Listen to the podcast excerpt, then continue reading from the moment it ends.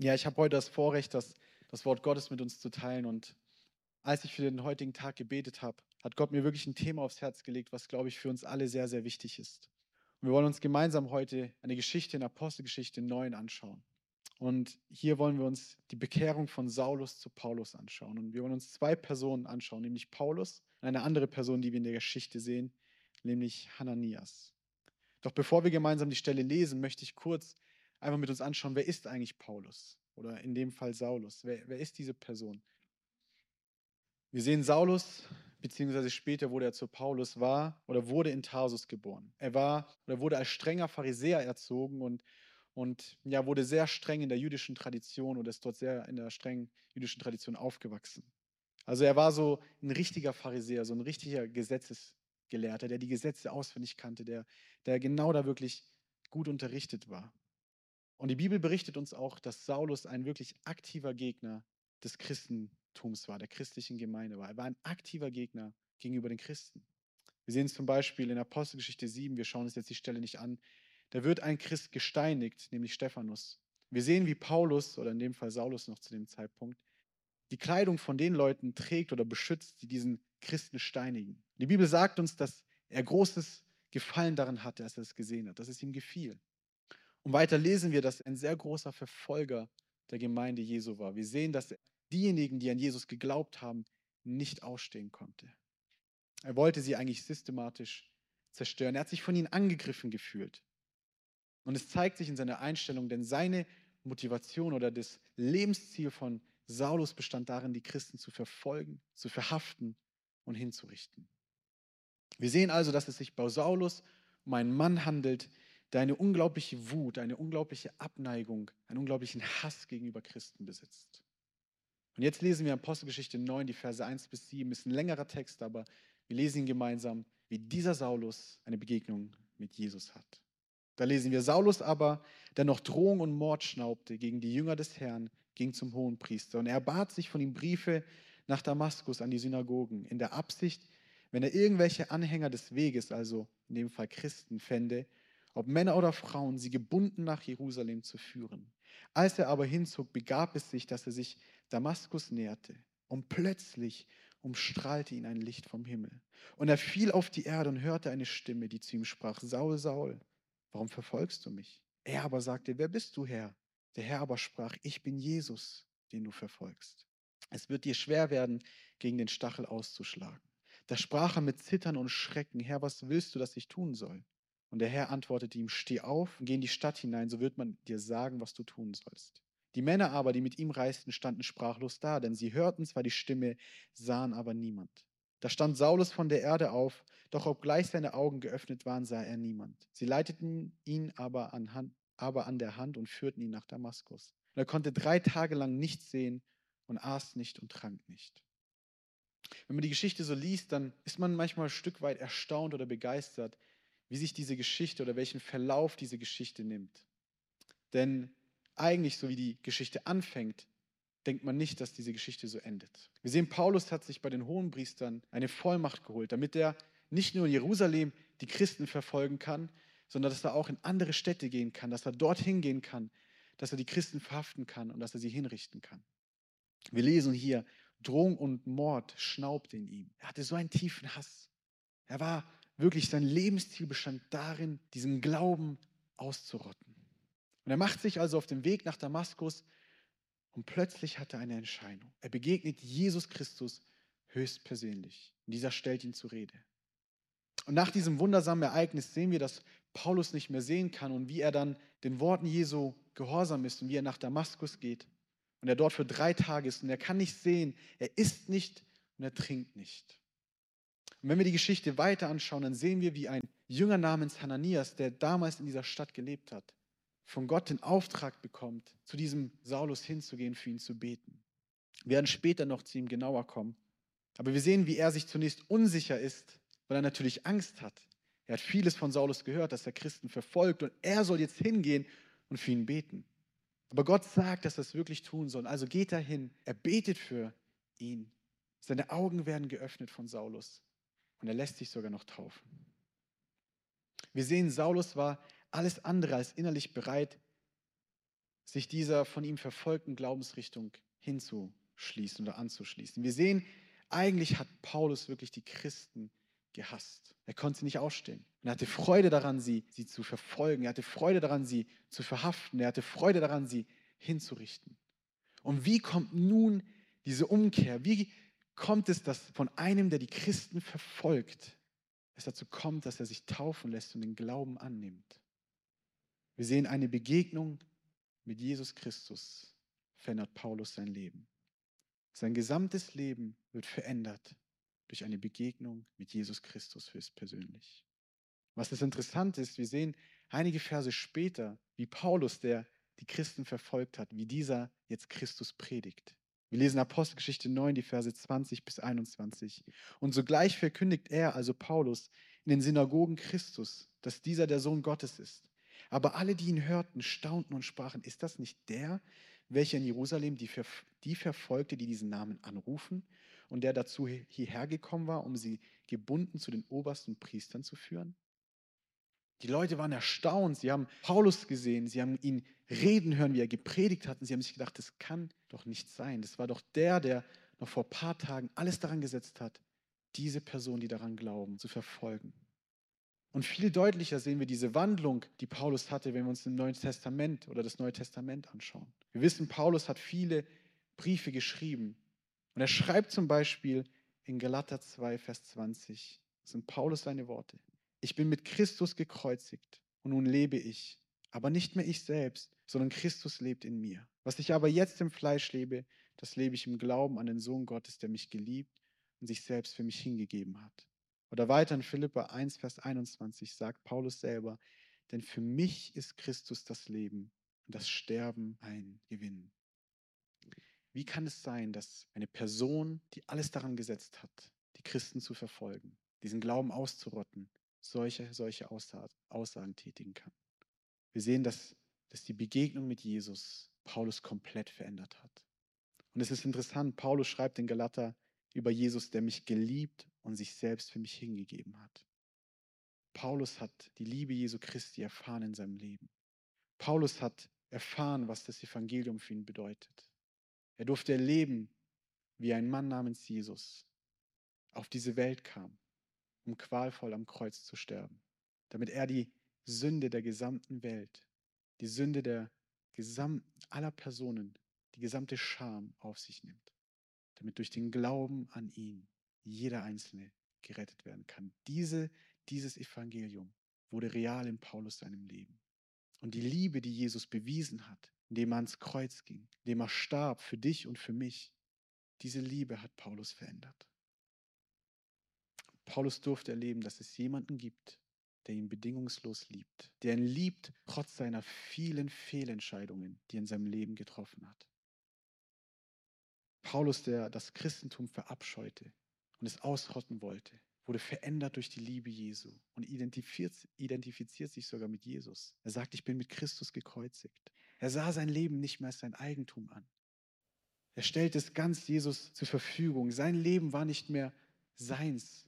Er hat gesagt, Jesus, du hast mein Leben, es gehört dir. Für ihn war einzig und allein wichtig, so zu leben, wie Jesus es von ihm möchte.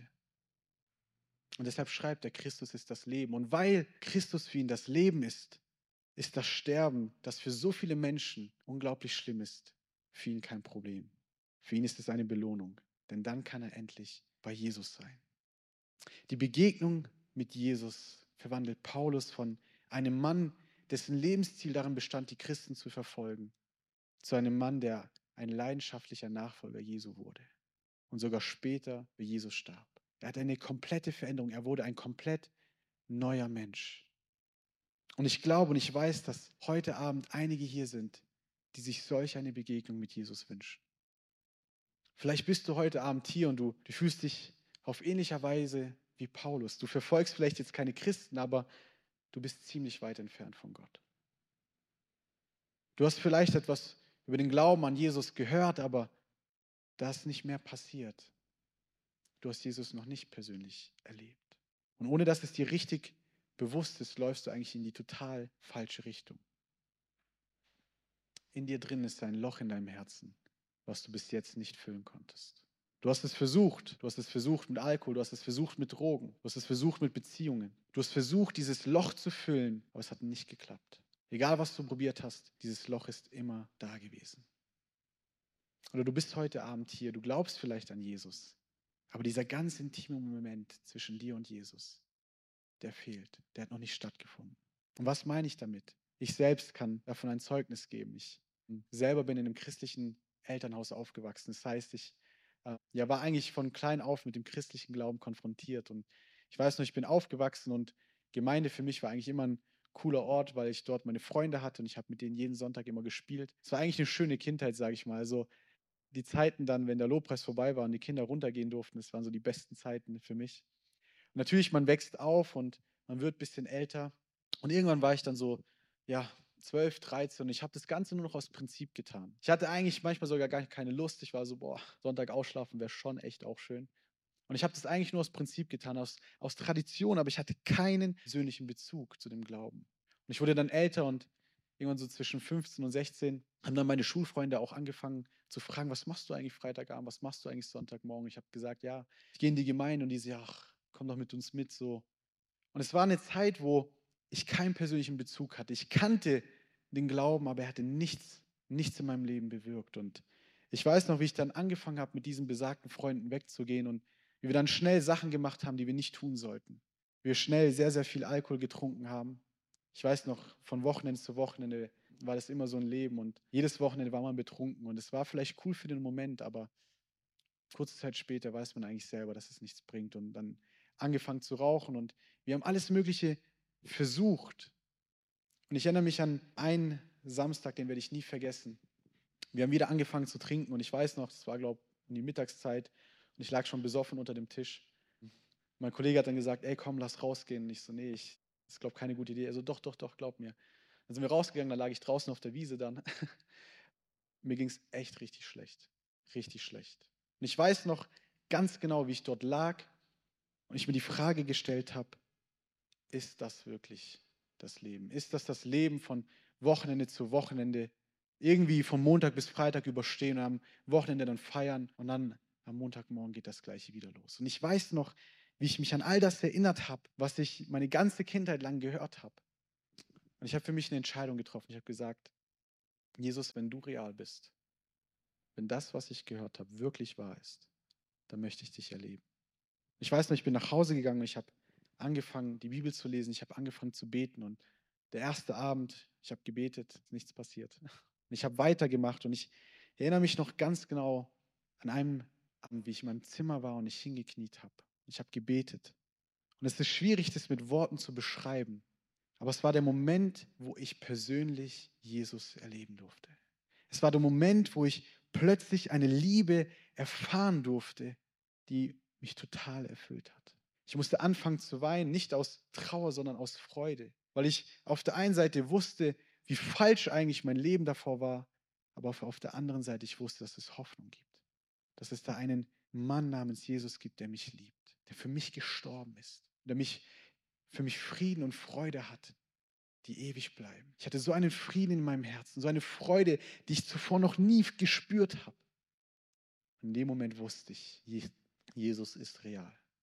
Und ich weiß noch, wie ich dann danach zu meinen Freunden gesagt habe, okay, ich höre auf, ich mache das nicht mit. Und sie haben es nicht verstanden, sie wollten es nicht verstehen, sie haben gefragt, was ist los mit dir? Und ich, ich, ich habe ihnen gesagt, das, das bringt nichts, das bringt keine Erfüllung. Nur Jesus bringt Erfüllung. Und du kannst sogar in einem christlichen Elternhaus aufwachsen. Du kannst sogar jede Woche in die Gemeinde gehen, die Bibel lesen und beten, aber trotzdem Jesus nicht kennen. Denn es geht Jesus nicht so sehr darum, was du tust, es geht ihm um dein Herz. Es geht darum, dass dein Herz offen ist für ihn, dass du dich sehnst, dass du dich ausstreckst, dass du dich nach einer wahren Begegnung nach ihm sehnst. Eine Begegnung, die, wo du weißt, dass du Jesus erlebt hast, wo du diese Liebe, diese bedingungslose Liebe führst. Und wenn du heute Abend hier bist und du verspürst dieses Verlangen, du bist vielleicht hier und du weißt, ich möchte diese Liebe erfahren, dann möchte ich dich ermutigen, streck dich aus nach Jesus. Öffne dein Herz heute Abend. Öffne dein Herz heute Abend. Er möchte dir begegnen. Aber es ist unsere Aufgabe, dass wir unsere Herzen öffnen. Es ist unsere Aufgabe, dass wir bereit sind, unser altes Leben loszulassen und ein neues Leben anzufangen mit Jesus. Dass wir bereit sind, uns verändern zu lassen.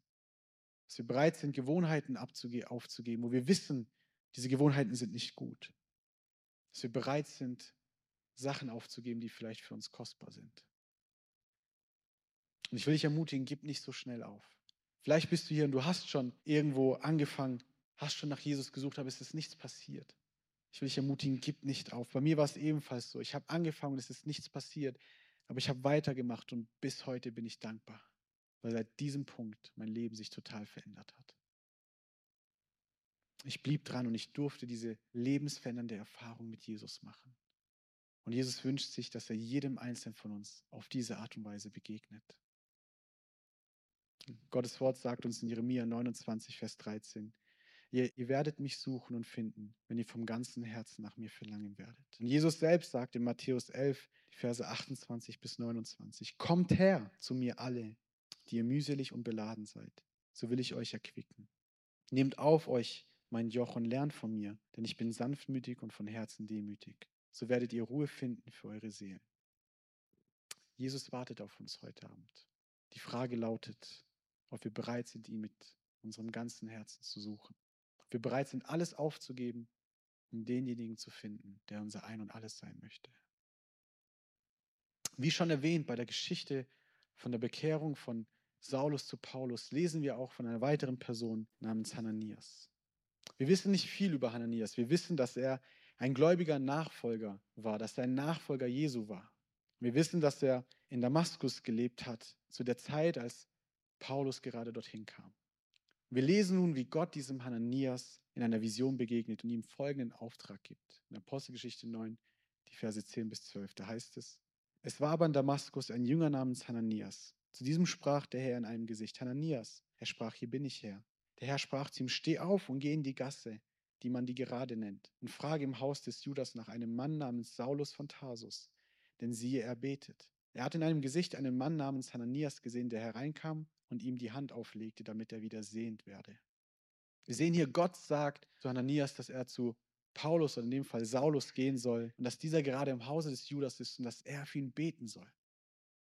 Aber je länger wir darüber nachdenken, wie, vor, wie vorhin schon erwähnt, erkennen wir, wie, ja, wie das nicht nur irgendein Auftrag war. Wir sehen, Paulus galt als einer, der die Christen mit dem größten Eifer verfolgt hat. Man könnte meinen, er war vielleicht bekannt als der größte Verfolger der Christen. Und nun beauftragt Gott Hananias, genau zu diesem Paulus oder in dem Fall Saulus zu gehen, zu diesem Verfolger, zu diesem Mann zu gehen, der dafür bekannt ist, dass er gefallen hat, die Christen zu verfolgen, zu verhaften und hinzurichten. Wir sehen selbst an Hananias seine Reaktion, dass er zunächst etwas überrascht oder überfordert war. Wir lesen in Versen 13 bis 14.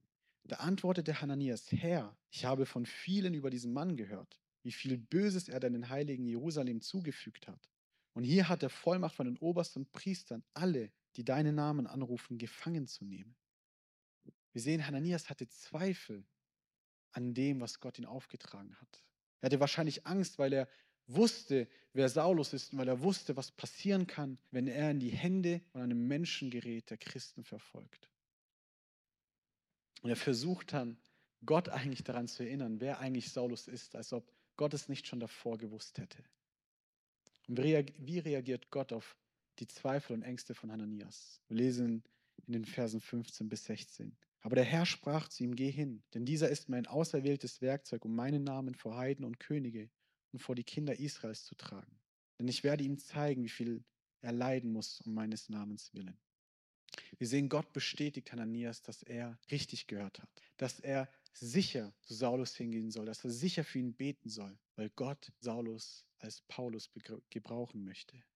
Gott sah die Angst und Gott sah die Zweifel von Hananias, aber er versicherte ihm, dass er das, was er zu ihm gesagt hat, wirklich machen sollte. Warum? Weil es Gott gesagt hat. Und das, was Gott sagt, ist wirklich das Allerbeste für uns, auch wenn es manchmal im ersten Moment nicht aussieht.